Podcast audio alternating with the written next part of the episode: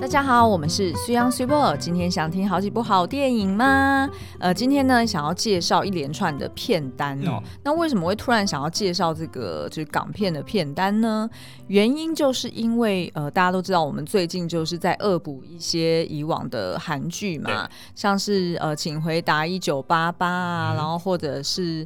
呃，那叫什么？如此耀眼啊，等等的。然后我们就发现说，哎，好像在这些韩剧里面呢，可以看到很多港片或港星的影子，嗯，对不对？对。或者是之前那个机不可失，他在片尾竟然还唱了一首广东歌。啊、对对对对，其实，在我们早期的节目里面就有提到，说我以前在乐高的时候有一个主管，他是韩国人，嗯，然后呃，他应该是大我十岁。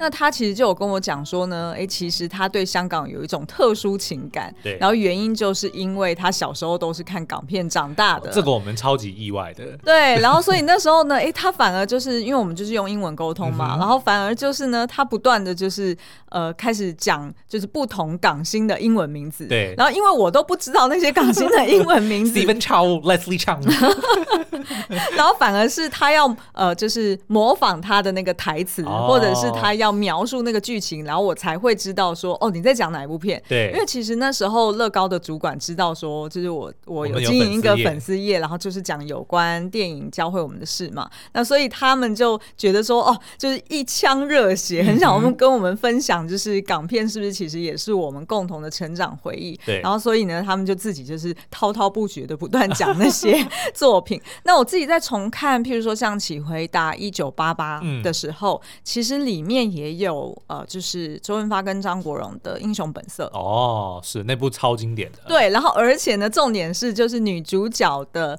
两个闺蜜，嗯、一个还是。呃，是号称张曼玉，然后另外一个是号称王祖贤。OK，哦，的确，他们两个算是九零年代的港星女神，两大女神啦。其实从八零年代就开始了哦。嗯、那我们今天呢要介绍就是其中一位女神的片单作品哦，也就是张曼玉。那张曼玉女神呢？她的生日其实才刚过，嗯、真的蛮巧的，九月二十号，对，好是她的生日。那她其实呢，从影非常的早哦，也就是一九八四年就开始了。哦、OK。然后再到呃二零零四年，算是他最后一部作作品推出嘛。哦，所以他的这个演艺生涯并没有想象中那么长，对，只有二十年。因为他等于算是很早就退隐了，就急流急流勇退，等于算是大概四十岁左右，嗯，他其实就不再拍新的作品。对，但你知道吗？他最近可是有推出一个新的作品哦。哦，那我们待会再来聊。我先介绍一下张曼玉好了，因为她其实是多次拿下。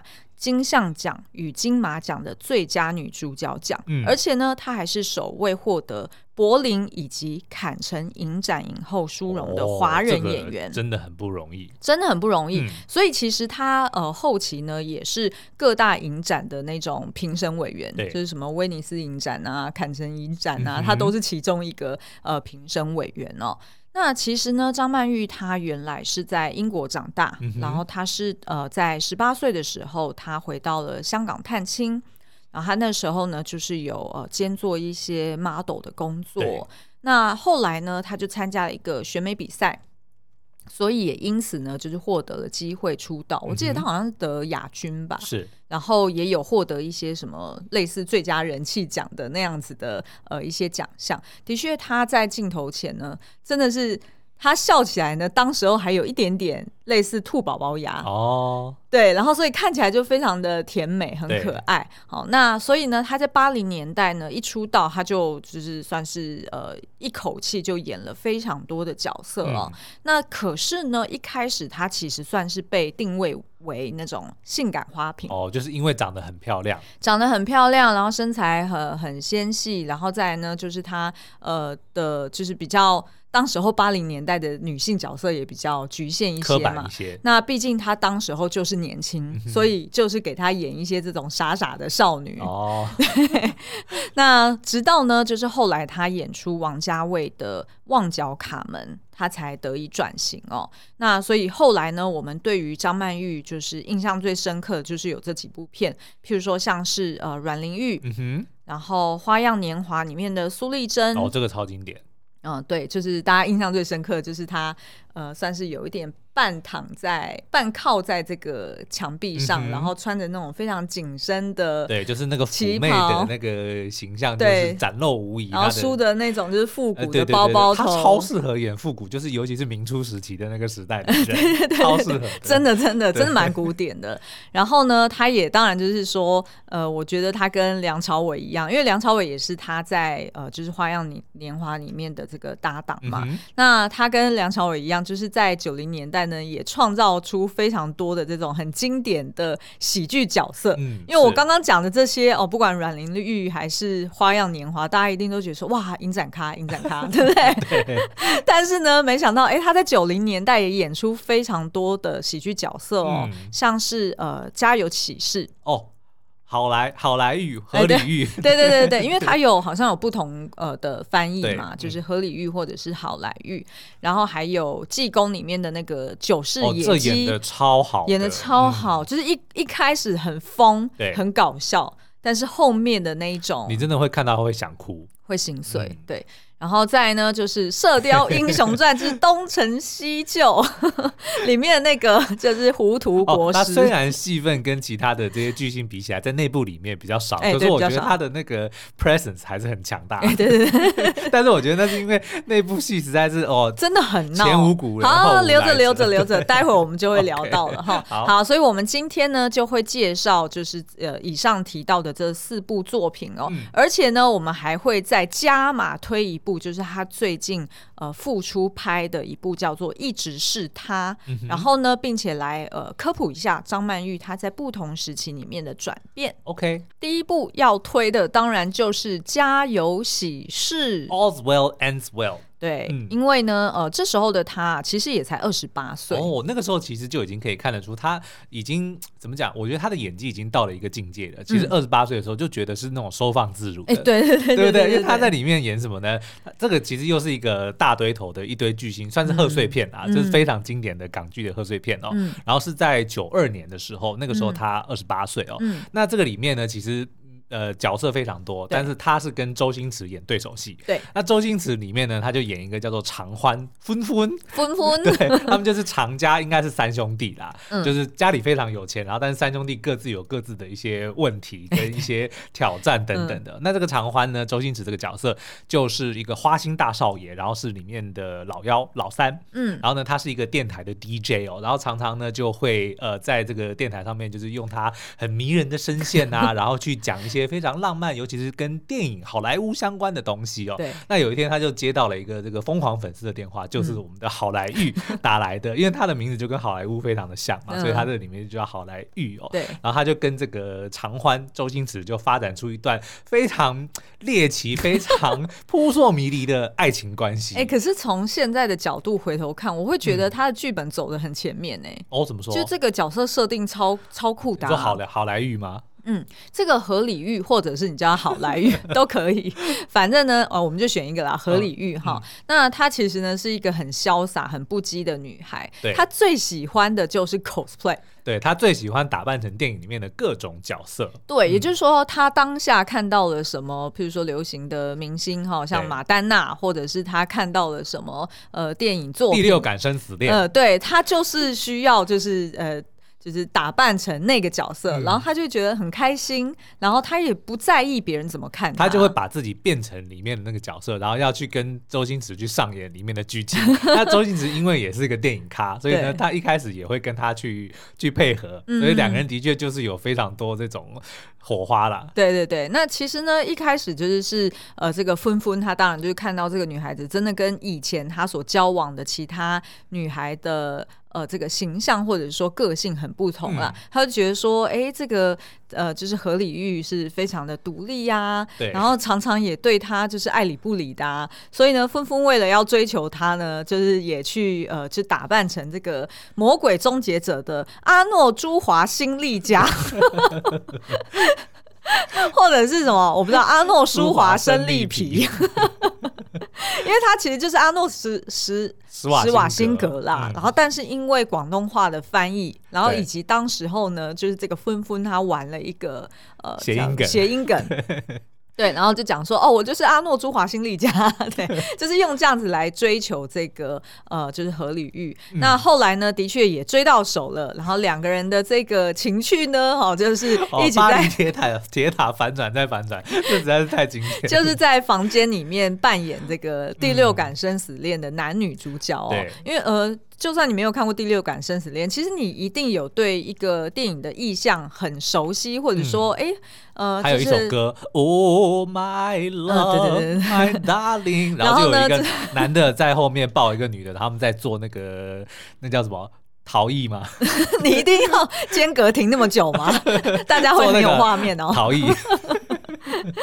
对啊，就是呃，就是让那个那叫什么，就是捏陶吧，嗯、然后就是它在一个盘子上面嘛，然后它就一直旋转，然后所以你要塑造它的形形体，然后所以就是手要握着这个陶啊、嗯，然后但是就会被弄坏，对不对？哎对，然后呢，哎两个人就被打打闹闹，嘻嘻哈哈，然后再来就是哦两个人在一起做出这个 逃逸，就是就是那个第六感生死恋里面一个很经典的场景哦。嗯、那所以呢，就是他们两个人也会玩这样子的 role play，就成为了他们的这个。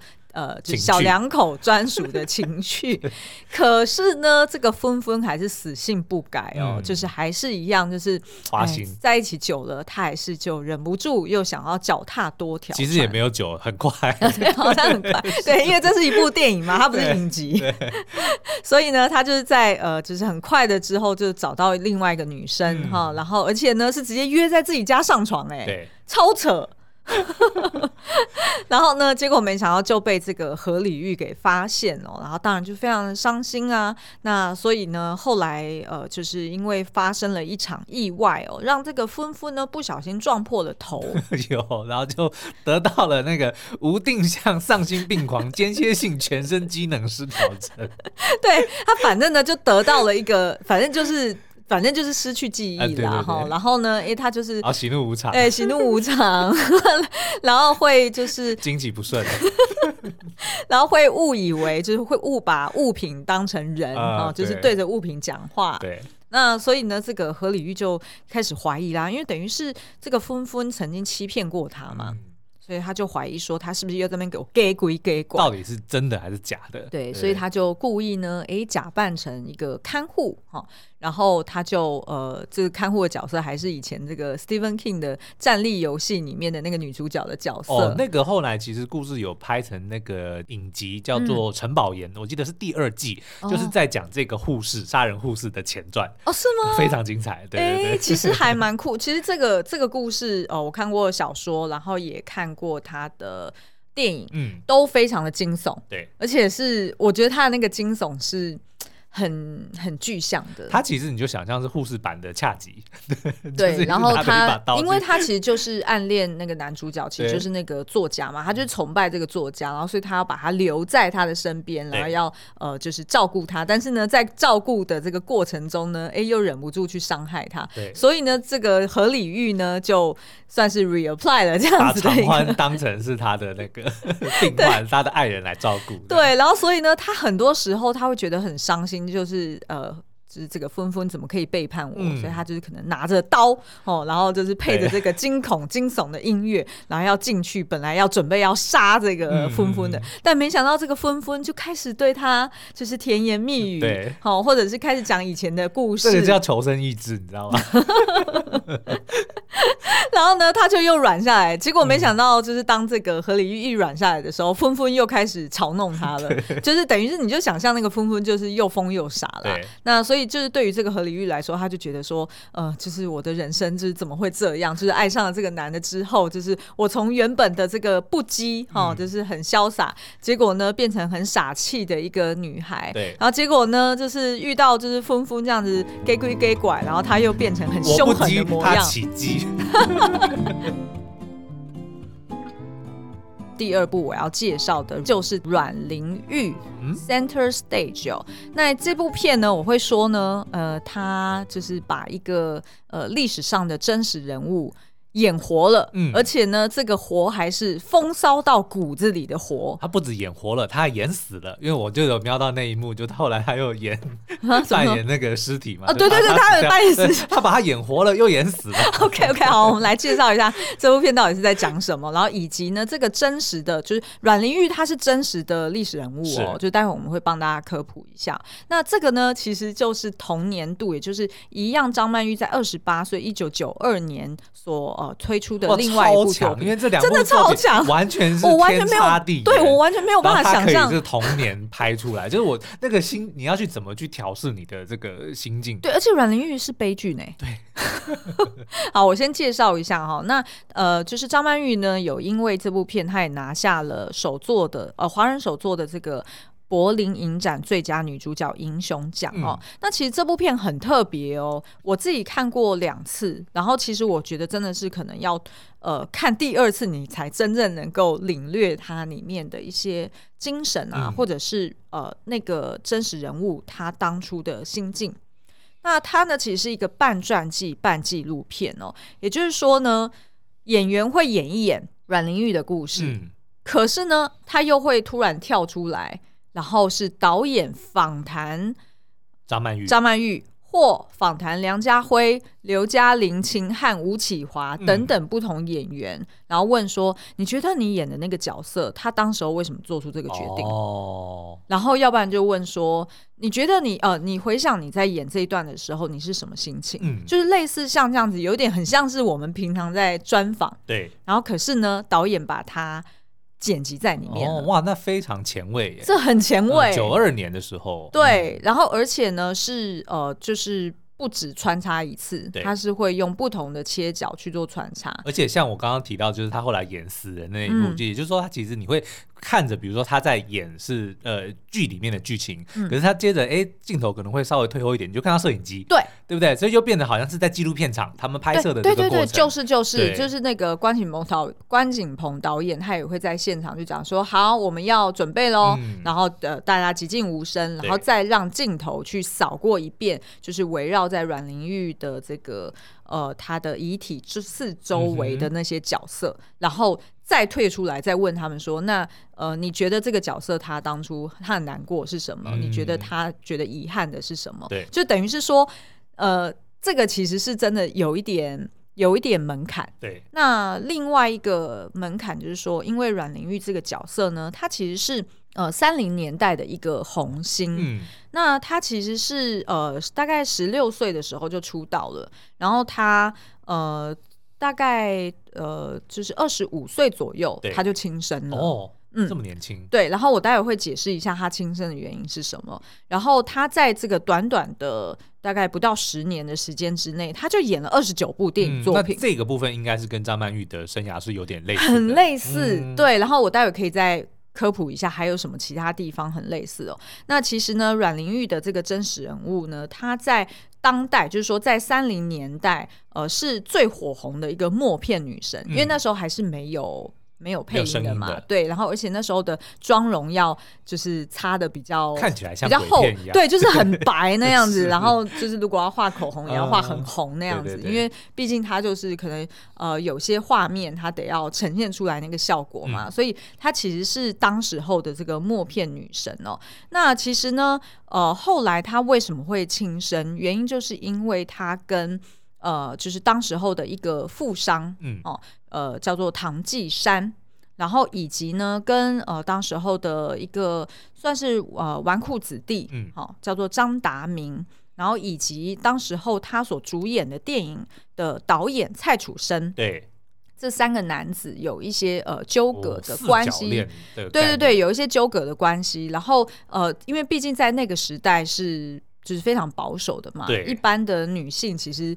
你如果这就是在二十五岁，你没有结婚，基本上就已经可能会有人指指点点了。对，那如果你又是这样子的一个，又是一个明星，然后又周旋在这么多人中间，是是是，那势必就是人言可畏。那的确，他那时候就是受到了一个呃媒体的呃舆论的抹黑，就被炎上了。对，被延上的概念。然后后来呢，他就在他的遗书上面写下“人言可畏”，然后结果就呃，就是服、嗯、应该是大量的服用安眠药，然后就轻生了。OK，对，那所以其实他就是在一九三五年的时候就过就过世了。可是呢，因为他的故事实在是太传奇了。嗯而且呢，我后来去做研究的时候，才发现说，呃，他当时候呃轻生的时候，他其实在一起的那个对象就是唐季山。对，那唐季山他是中国的呃一个茶厂茶叶大王。哦，讲到茶，不会是跟？Yes，我后来才发现这件事情，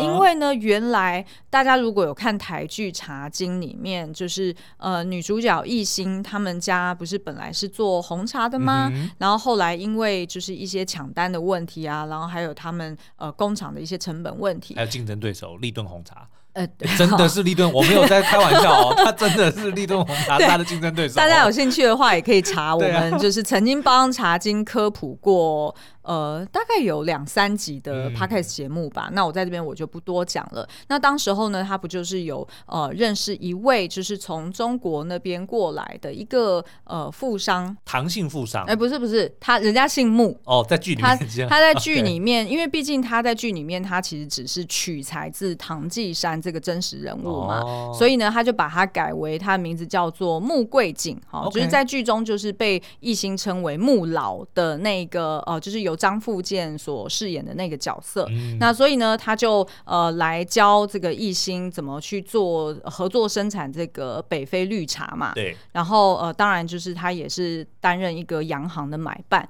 那事实上呢，的确唐季山后来就是在台湾老死的哦。Oh. 所以他的确就是取材自这个。原型人物是，而且其实你现在这样一讲，很多的剧或者说很多的这个作品，其实都是在历史上，因为他们都是改编自历史嘛，其实都息息相关。像你刚刚讲台湾茶这件事情，嗯，后来其实斯卡罗不是有个角色叫毕启林，嗯、其实他也是跟台湾的这个茶是有非常重、呃、重要的关联，对对对，也是跟就是洋行买办有关系的，对，所以其实后来想想在一起，后来想想就会觉得说，哇，要是小时候。就是你知道吗？就是不是不是，就是要是以前我们学的历史是真的可以有这些影视作品啊，或者是说呃，就是说比较聚焦在台湾的这种过往四百年的一些历史的话，其实会。比较能够融会贯通，你不觉得吗？哦、否则就是小时候学的就不是这些、啊，搞不好在等我们做这件事情啊，对不对？把这个、哎、这么这么对不对？这么有自信哦。台湾近代史，我们用影视作品来跟大家来，来串起来是是，没错，对不对？其实会蛮有趣的。嗯，嗯，好，那所以呢，其实呃，这个唐季山呢，原来就是大家想象就是在《茶经》里面你看到那个穆老的那个角色。对，好，那所以其实他当时候的确有跟阮玲玉在一起。然后也是呃，后来也产生了一些争议，也就是说，阮玲玉她呃轻生之后，她留下那个遗书，曾经也传出造假过，就是有点名。哎，对对对对对，哦、那所以大家如果有兴趣，也可以上网去查一下，或者是呢，哎，其实，在那个就是国家影视厅中心，他们好像在十月份也会办一个阮玲玉。呃，修复作品叫做《恋爱与义务》的这部片的一个放映活动哦，嗯、那大家也可以自己去上网查一下。那我这边科普一下，就是其实张曼玉她呃，就是在阮玲玉推出这部作品的时候呢，其实他们剧组有传出来一个鬼故事、灵异事件。对，也就是呢，因为他们要拍摄是回到就是阮玲玉她的一个住处附近。嗯那的确呢，也有呃，在就是以前的一些片场去取景哦。对。那当时候呢，摄影摄影师就有提到说，就是某个画面呢，其实有看到，就张曼玉在演戏的时候，阮玲玉出现在旁边。对。然后后来关机之后，就有跟张曼玉讲这件事，嗯、但是张曼玉就呃没有显现出害怕的感觉，她就是直接讲说，哦，那我很希望就是他能够祝福我，或者是给我力量，嗯、让我 careful what you wish for。让我演好这个角色，他的确演好这个角色，所以才拿拿下这个柏林影展最佳女主角的英雄奖。是没错，但会不会根本就是看错，对不对？半夜不睡觉跑出来扮张曼玉，我不知道。反正呢，就是我觉得这部片可能真的是要，就第一次看你会不习惯，嗯。但是呢，你第二次去看，你就可以领略它的一个精彩之处。而且为什么这么多人会认为它是一部神作？嗯，对对对。那而且片中呢，就是张曼玉也在访谈之中有聊到几个她对于阮玲玉的一些想法，然后以及呢，跟她自己直来的一些呃重叠之处哦。嗯、譬如说呢，一开始她就有提到说，哎，其实呃阮玲玉原来早期也都是演一些花瓶角色，对，哦，她可能演一些那种。玉女是欲望的欲，嗯 oh, okay. 或者是就是那种就是比较疯癫的哈，嗯、就是反正就是不是。不是一般呃，在社会上你会看到的严肃看待的角色是，然后呃后来呢，才因为碰到了某个导演，然后让他哎遇上了一个转折的电影，然后所以他才哎就是有更多发挥的机会。然后张曼玉听到导演这样讲的时候，他马上就说：“哈哈，那不是跟我一样吗？”哈哈，就是他很阳光，而且我觉得搞不好这部片应该对他就是造成很多的影响，是，所以他为什么后来这么急流勇退？我觉得他可能就是在演这个阮玲玉的时候。他应该是非常能够感受到他当时的那种无助，对，所以他可能就是也也也在想说，他绝对不能够像阮玲玉那样。嗯，对。那我其实我觉得大家对于张曼玉的印象一定会觉得说，哎，她其实是蛮保护她自己的隐私的，对。然后她真的是也不会，就是呃，也不会呃，就是特别出来说哦，她要做什么什么事情。嗯、他通常呢都是直接就跳下去做，对。譬如说她其实。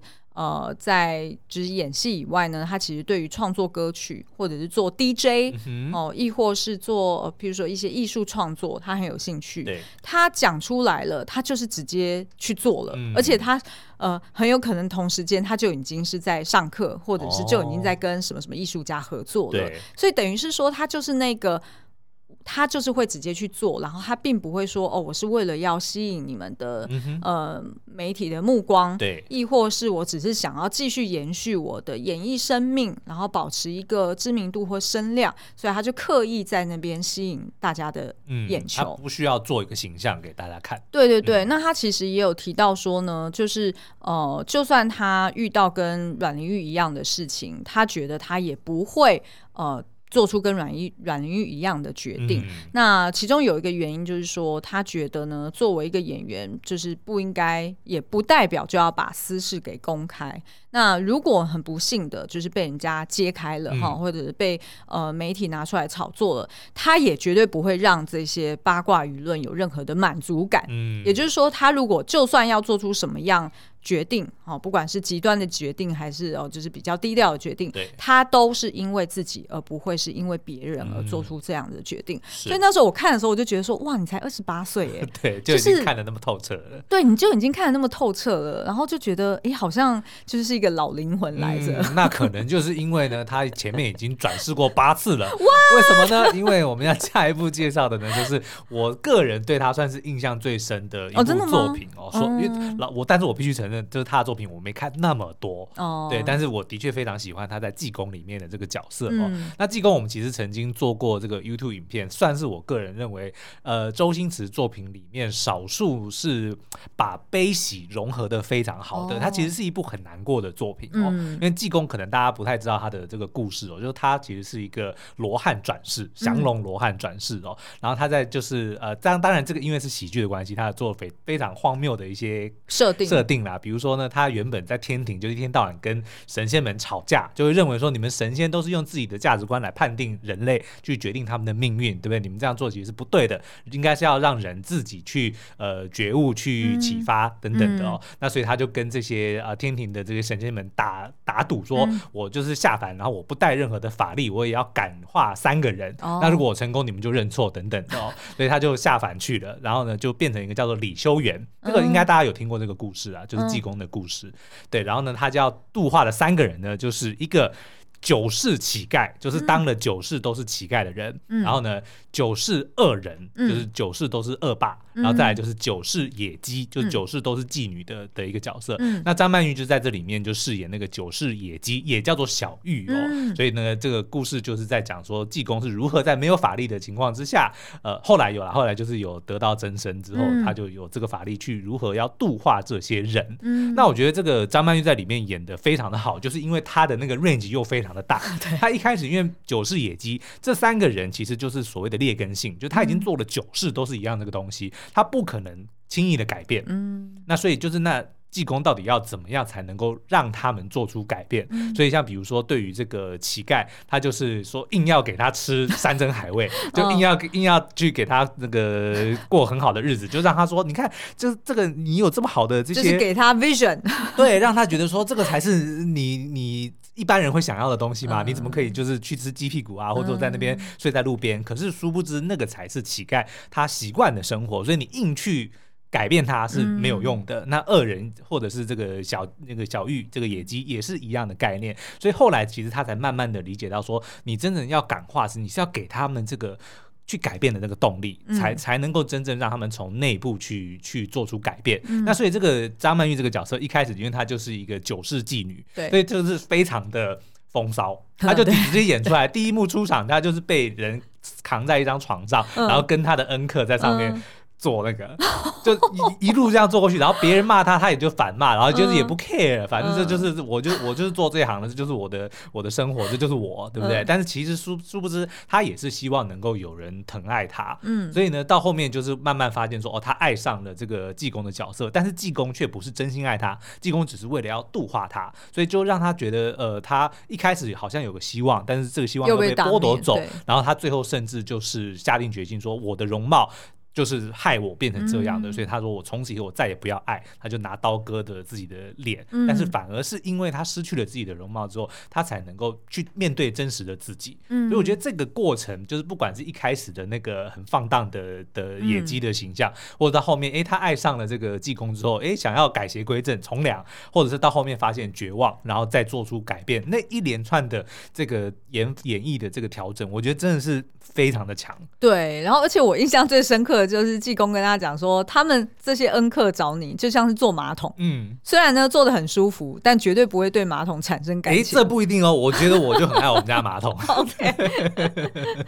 好，其实这个小玉这个角色呢，其实他呃，像刚刚这样讲的，就是他一开始出场就真的非常的风骚嘛，嗯、因为等于你就是要呈现这个九世野鸡的形象。对其实你知道吗？他演这部片的呃，应该说这部片推出的时间点，其实跟阮玲玉的时间点其实只差一。一年，所以搞不好也是在同时前后。他是一九九三年二十九岁的时候演，就是九世野鸡这个角色。对然后为什么我会提到这件事？是因为呢，在这个阮玲玉里面的时候，就是其实关锦鹏导演跟呃张曼玉有有过一段对话，就问张曼玉说：“哎，你觉得阮玲玉这个演员，就是你不是做过一些功课，然后你研究之后你觉得怎么样？”然后阮玲玉就说：“哇，你知道吗？呃，不是，是张曼玉说：哇，你知道吗？阮玲玉哦，真的是。”风骚到骨子里耶！嗯、他怎么他怎么能够做到说他在镜头上面，因为是呃默片嘛，哈对，没有声音的，所以当他要演一个就是那种妩媚的样子，对，很妩媚或者是就是真的是很风骚的模样的时候，嗯、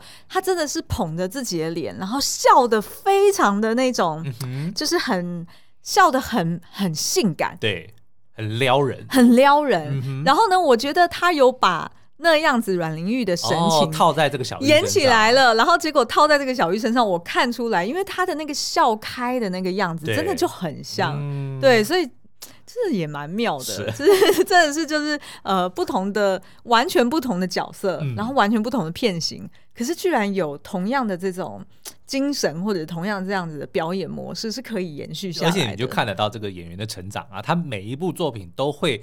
他会从中拿到一点，然后就内化。嗯、对，对对没错没错。好，那再来，当然就是不能错过的影史经典《花样年华》。In the mood for love，、嗯、那这部片呢，当就比较晚一点了。它是两千年的作品，然后是呃张曼玉三十六岁的时候。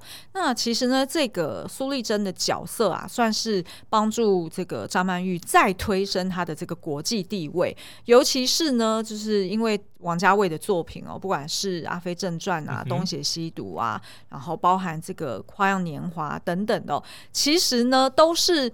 呃，算是影响了不少好莱坞年轻创作者他们的创作灵感，是。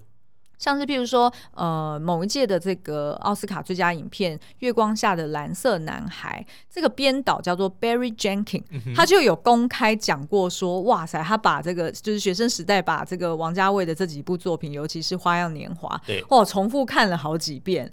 就是他就有把里面的这种就是时光的流转啊，嗯、然后就是光影的这个就是顺顺换啊，就是他都把这些元素套用在自己的作品里面哦。那而且呢，就是呃，王家卫其实也是当初启发了就是张曼玉哈、哦，激发他的这个潜力，也就是在当初一九八八年的。旺角卡门之后，嗯，就让张曼玉的这个不同的面貌，有别于以往的，就是年轻啊，或者是傻妞的这样子的角色，然后被其他的演员呃，其他的演员跟其他的导演看到，嗯、所以呢，他就呃有了更多的机会去挑战更多的角色，所以他就是张曼玉的伯乐的，哎、欸，算可以可以算是这样子讲。嗯、那而且呃，就是《花样年华》这部片，其实呃，不仅呢是让就是张曼玉当时候拿下了金马奖最。最佳女主角哦，也让梁朝伟就是里面的男主角呢，嗯、成为第一个获得坎城影展最佳男主角的香港男演员。是好，那所以这个就是呃，我们想要介绍的《花样年华》。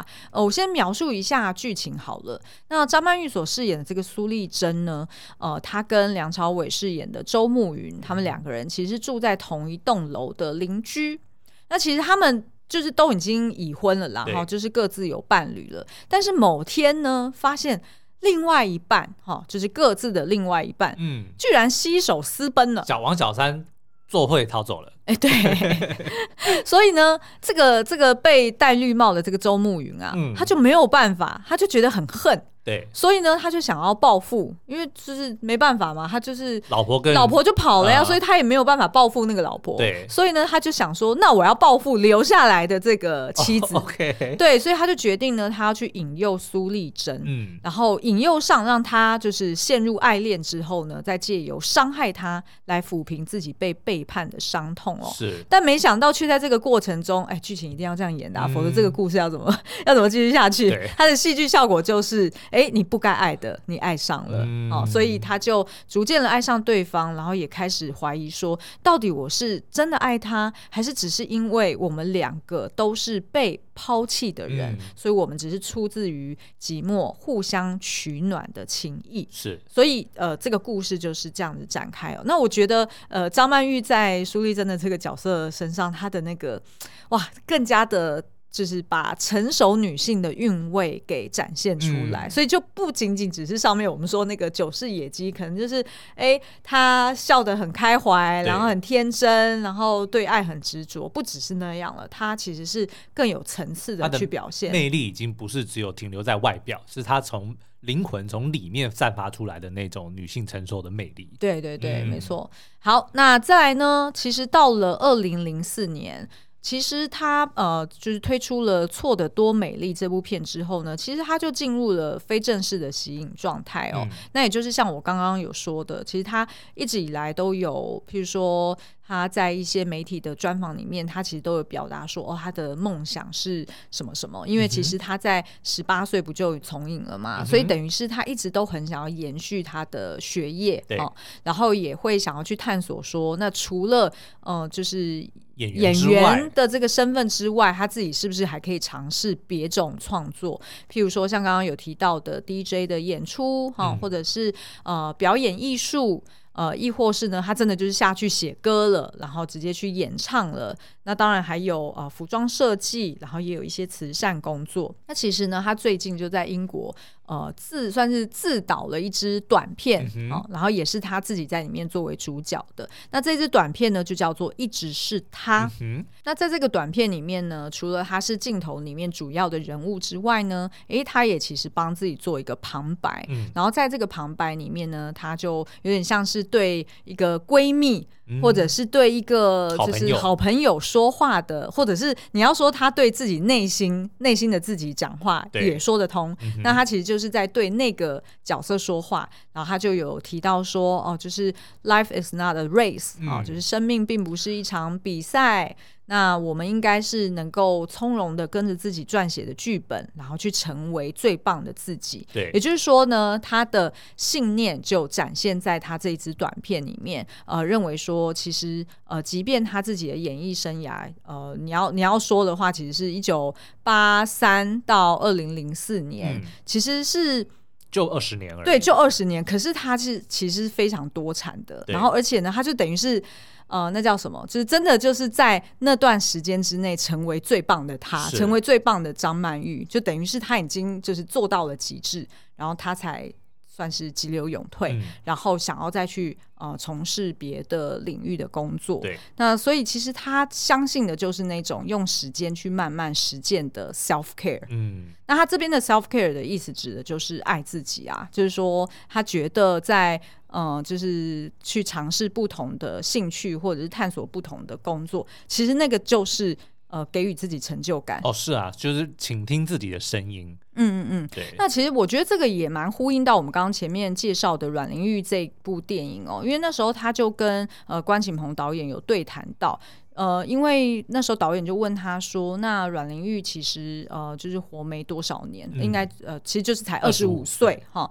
然后他的从影的人生也才短短十年的时间，对，更短。然后但是他也是产出就是大量产出不同的作品。嗯、那关锦鹏呢就有问到这个。”呃，张曼玉就讲说，那你会希望就是你在死之后像阮玲玉一样，就是有人记得你吗？嗯、那其实那时候张曼玉就很潇洒，就讲说，其实有没有人记得我呢？这个不重要。哦，就他就觉得说，重点还是就是自己是不是觉得说，我已经活到那个极致，嗯、我已经做到我想要做的事情了，这个是最重要的。其实这也跟我们之前呃，就是。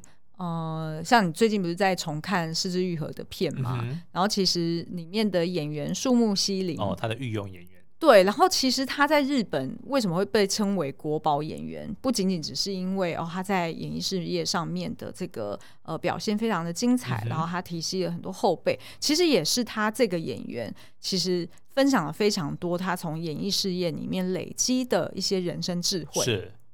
像树木希林也曾经讲过说，其实这个概念就是你用俯瞰的角度去看生命，对，就是用一个 big picture 抽离的，对对对对对，你不用太专注于眼前这一件事情，或者说这个 moment，嗯，反而是应该是要拉远一点来看，你就发现，哎，这个 moment 可能你在纠结的东西，也许它一点都不重要，对不对？对，但是你如果太过于这个计较的话，你反而会失去了活在当下的那个、嗯、那个机会。对，没错。然后，所以其实我就就是想到说，哎、欸，其实会不会就是因为他们是做就是演员工作，就是你在每一个演绎不同人的人生，你就对，你就一直不断的需要进去，然后再抽离，进、嗯、去再抽离。所以有可能他们呃调试的好的话，学会一个技能。对，就调试好好的话，就是其实是可以用一个比较客观的角度去看生命。硬性解离人格，对不对？所以，呃，我其实看到这个，就是他拍，呃，就是他最近拍的这一支短片，一直是他。其实我就觉得很有缘分哎，嗯、因为你知道为什么吗？我自己在呃，就是二十岁，呃，大概二十，就二零零六。二十六岁，二零零六年那时候就是在做 Olay，嗯，然后那时候呢，其实就是我二十几岁的时候，呃，其实那时候我的。呃，就是那个品牌的主视觉其实就是 Olay 哦，因为呢，那时候就是二零零四年的时候，张曼玉她就开始在帮 Olay 代言新生活彩系列，就是那个 Regenerist，嗯，就大家如果没有印象，呃，其实你就想象就是那个张曼玉她在一个红色的背景上面，对，然后呃穿着就是呃有两只。就是黑色的手套，然后扶着他的脸。那个我都见过。对对对，你见过 对不对？你有印象对不对？对，因为我那时候二零零五年的时候，我就是先做店头行销嘛，然后所以那时候其实我在就是常常需要看的灯片哦，就是那种放在屈臣氏啊，还是那个康士美里面的那种灯箱上面的灯片，就是他的脸。所以其实我印象很深刻，就等于是说我在二十几岁的时候跟张曼玉。呃，跟 Olay 结下了这样的缘分，嗯、然后结果没想到呢，他现在拍的这一支短片，对，其实我在想，他讲话的那个对象其实是 Olay 哦，OK，对，因为他其实就是跟 Olay 算是又在好朋友，对，是一个好朋友。嗯、然后这时候是呃，现在是我四十岁的时候，对，就是他当年退休的时候，对，就是他当年退休的时候，哦、所以就会觉得说，哎，好像人生真的是。而且真的、哦、真的时光飞逝。对，我现在就在想啊，我现在四十三岁，其实就是跟我爸当年带着我们移民加拿大的那个年纪。哦，对，真的很恐怖哎。对对对，就是你，然后你到你走到这个年岁的时候，嗯、你才会懂他当初为什么做这些抉择，或者是他为什么有这样的生活体悟，是才不会好像因为。以前都还没有活到这个年纪，你可能是没有办法真正深刻的的去体悟的。对，所以我觉得其实就是透过这些自我的 reflection，自自我的这个检视，嗯，其实你才能够去珍惜、去察觉很多你可能因为。生活的琐事而忘掉的一些细节，嗯，对对对，对对。那我在这边呢，可以分享几个，就是我跟 Olay 的一些小故事啦。那第一个呢，其实就是我们刚刚说的这个新生活彩系列，就是张曼玉代言的这个系列哦。呃，那那时候呢，其实呃，它的一个经典产品叫做新生高效紧致护肤霜。那你也可以昵称它叫做胶原大红瓶啊，或者是大红瓶。难怪会都要有这种昵称，因为它的本名太难念了。真的，你知道我们以前 就是因为呃，在做店头行销要做那种。呃，手册啊，或者是宣传的呃那种海报等等的，那其实呢，上面你一定都会放到品名嘛。对。那品名都很长啊，然后 所以其实每次要那边就是每次他打样一次，你就要重新再去对一次那些文字是不是都有应对，然后或者是有什么字就是辣彩。对。然后，然后再加上呢，就是那些。呃，就是譬如说它的颜色是不是其实都有符合，就是原始的这个品牌 equity 的颜色，嗯，所以其实每天呢，就是大概就是跟呃，譬如说灯片的厂商啦，对，然后要不然就是那种印刷的厂商啦，然后要不然就是什么 PET 盒的厂商啦，uh -huh. 然后要不然就是贴纸厂商啦，对不对？因为在产品上面你要放在货架。要一眼就让人家看出来，哎，这个产品的特色在哪里？嗯、你需要放一些那种促销的贴纸嘛？对。那所以呢？跳跳卡对不对？哎，对，跳跳卡对。那我们那时候做美法玩家。对对对，也是也是。就等于是说，就是每天都在跟这些不同的厂商打交道，嗯，然后就是同一套文案，然后重复的一直进去看，一直进去看，一直进去看。你连做梦都会梦到大红瓶，真的。不过我我必须说，就是也有一个好处，那就是呢。呃，因为办公室里面一定要有一个叫做我们叫哎，应该那时候叫做小仓。那个小仓库里面呢，就是放满了就是各式各样 PNG 的不同的品牌。对。那所以其实呃，你一打开那个仓库呢，你就会闻到熟悉的 Olay 的味道，哦，你就会闻到熟悉的飞柔的味道，就是会有那种就是无感体验，你知道吗.然后好处在哪里？好处在哪里？就是呢。呃，你当然就是作为就是行销专员，嗯，随时擦一擦也是很合理，那也是很合理的。难怪你皮肤这么好。我不是在，我现在没有在要要帮忙推销产品的意思，嗯、就是 Sweetboy 呢，它真的是素颜的皮肤真的是超棒的，它几乎完全不化妆。我觉得真的是那个时候就狂用，我觉得真的是那时候底子打得好，哦、就不得不说。所以你到底擦了多少？呃，如同我灌品客一样多，对，嗯、这样大家能想象。一天到晚秘书就说：“怎么我们这个小仓里怎么又没了？怎么又没了？” 对对对，一天到晚都要补货，就讲说：“哎、欸，怎么这个这个什么产品怎么又没有了？然后怎么这个产品又没了？”就要一直去订。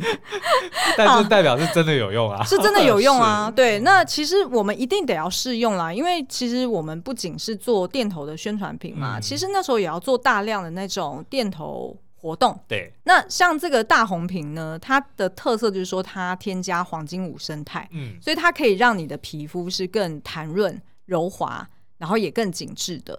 那呃，它的 Olay 一向以来的特色啦，就是说它虽然是开价商品，可是因为它用的是专柜使用的成分，嗯，所以其实呢，你用起来你就会觉得说啊，CP 值好高啊，就是这种感觉，就擦起来也会比较不心疼的感觉，对不对？对对对，所以举例来说，像我就会拿来就是擦在水漾的脸上。哦，有，我那天有擦，而且老实说，因为其实我很不喜欢擦乳液，反正就是擦上去如果水感很强的那，我很不喜欢。哦，然后呢，但是如果呢太黏腻，比如说就是直接会、嗯、太厚重。厚太厚重，我也不喜欢。可是那天帮我擦，我觉得哎、嗯欸，好像恰到好处。哎、欸，我跟你讲要怎么测，说就是一个护肤霜哦、呃，通常就是霜状的，大家会知道说，哎、欸，它是在呃保养步骤的最后一步嘛。哈、哦，通常你可能会先用化妆水啊，啊或者是先用，不就是擦，yes, 或者是再用精华液啊，然后可能再用乳液，然后再用呃护肤霜。但是呢，这个胶原大红瓶它的特色就是说，呃，你。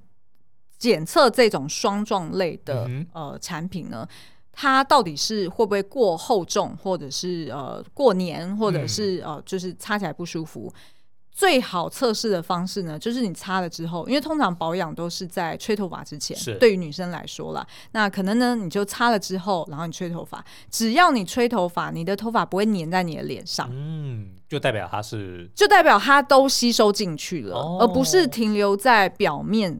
哦，就是你的就是最外层角质上面，然后它可能就只是压在那边，然后不透气，然后你也感觉说好像脸上就是挂着一个黏黏重重的一个呃，就是保养品。所以其实用这样子的方式去测试呢，就会知道说哦，其实它的质地真的很好，因为它是比较像是奶霜的质地，嗯，所以就是吸收的很快，然后但是呢也不会像刚刚苏阳讲的，如果过水的质地，你会觉得说擦了好像没擦，对，或者是好像抹过去它怎么还湿湿的，然后呢就或者擦在手上，结果拿东西就一直掉，一直掉地上。其实我后来还有呃，就是还有其他别的偶类的小故事啊，我再举一个好了，譬如说。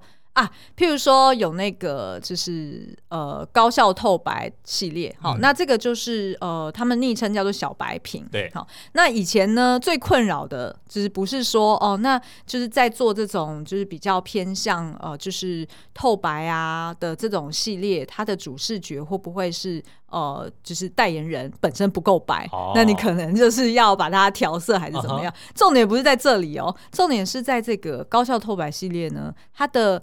呃，就是品牌的代表色是蓝绿色，嗯哼、uh，huh. 然后呢，蓝绿色是非常难对色的，是真的，就是你会对，你会你会一下到底，哎，这怎么又偏比较蓝？哎对，是什么皇家太多吗？哎，这怎么又比较绿？哎，这个这个，然后就你知道，就真的是很麻烦，然后反而是花很多时间要定住那个代言人他的肤色，对，好，因为你一定是先以对呃代言人的肤色为、嗯、中央五为准。对对对，中央五为准，没错没错。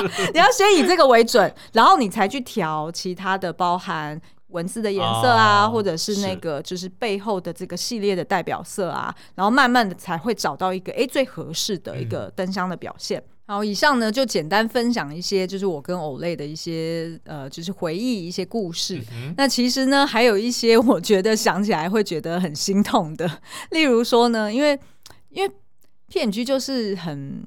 很谨慎，嗯、就是他们会很很害怕，就是说我们这些行销人，呃，会 over claim。嗯，好，那 over claim，尤其是保养品或者是呃，就是食品相关方面的，对，就会被罚钱，然后就就会有危险。好，那所以呢，我们就变成在写很多文案的时候，真的是有够辛苦的，就是字字斟酌，然后都要符合那种未属字号的法规。家品界的诸葛亮，一生为谨慎。真的，你还记得我们以前做潘婷的时候，你曾经帮我出一个馊主意，就是馊馊什么？我好，我跟大家讲，现在我那时候就是我是 Brilliant notion，我那时候就是要做，我要 claim 一个就是比较 aggressive 一点的嘛，因为你这样，你你本来你做这种文案就是要哗众取，你就是要哗众取宠啊。Uh、那所以我那时候就讲了一个哦，某某这个发膜，嗯，是法的脉冲光，对，哦。那意思就是说，就是帮你的头发做医美的概念啦，嗯、所以是不是很 extreme？呃，的确，那个二十年前的，对不对？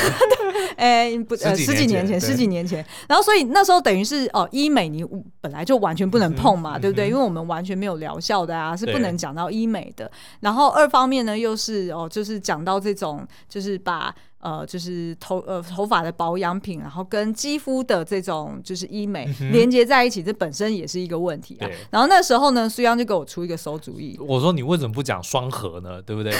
因为那个时候刚好那个电脑的 CPU 才刚出到双核而已。哦然后我想说，你为什么不用这种方式？就是双核，就是因为你有两大两大核心嘛，对不对？用这个对不对？就结合科技业。然后我就我就讲说，拜托，这种讲 beauty 的东西，你怎么可以拿一个三 C 用品的专有？我告诉你来讲双核，我就想，我就想说，如果我是一个，我是一个就是想要保养头发的年轻女生，我可能就哈什么双核跟我的头发跟电脑有什么关系？我就觉得很糟，就没想到你知道我后来就是过了几年之后，人家用三核，对，人我看到人家用三核，对不对？然后我就跟你讲，你看吧，你不用，对不对？你当时别家公司如果你用了用三核。好 好啦好啦，所以以上呢就是一些 我跟师洋当时哦在 PNG 的时候，他当我的军师，然后想的一些很荒谬的故事。乐高我也是军师哦，还有好多其他荒谬的故事，但是呢，今天不适合讲，所以呢，我们就留到别集再来分享哦。不过呢，以上就是我们分享，就是呃张曼玉的一个呃作为演员的一个职涯，然后以及她的代表作。作品。对对对，那希望大家呢，就是如果你有兴趣想要了解更多张曼玉的这一部新作，叫做《一直是他》，你可以点击文字说明栏里面的连接去看更多哦。嗯哼，那今天节目就到这边喽，我们下次再见，拜拜。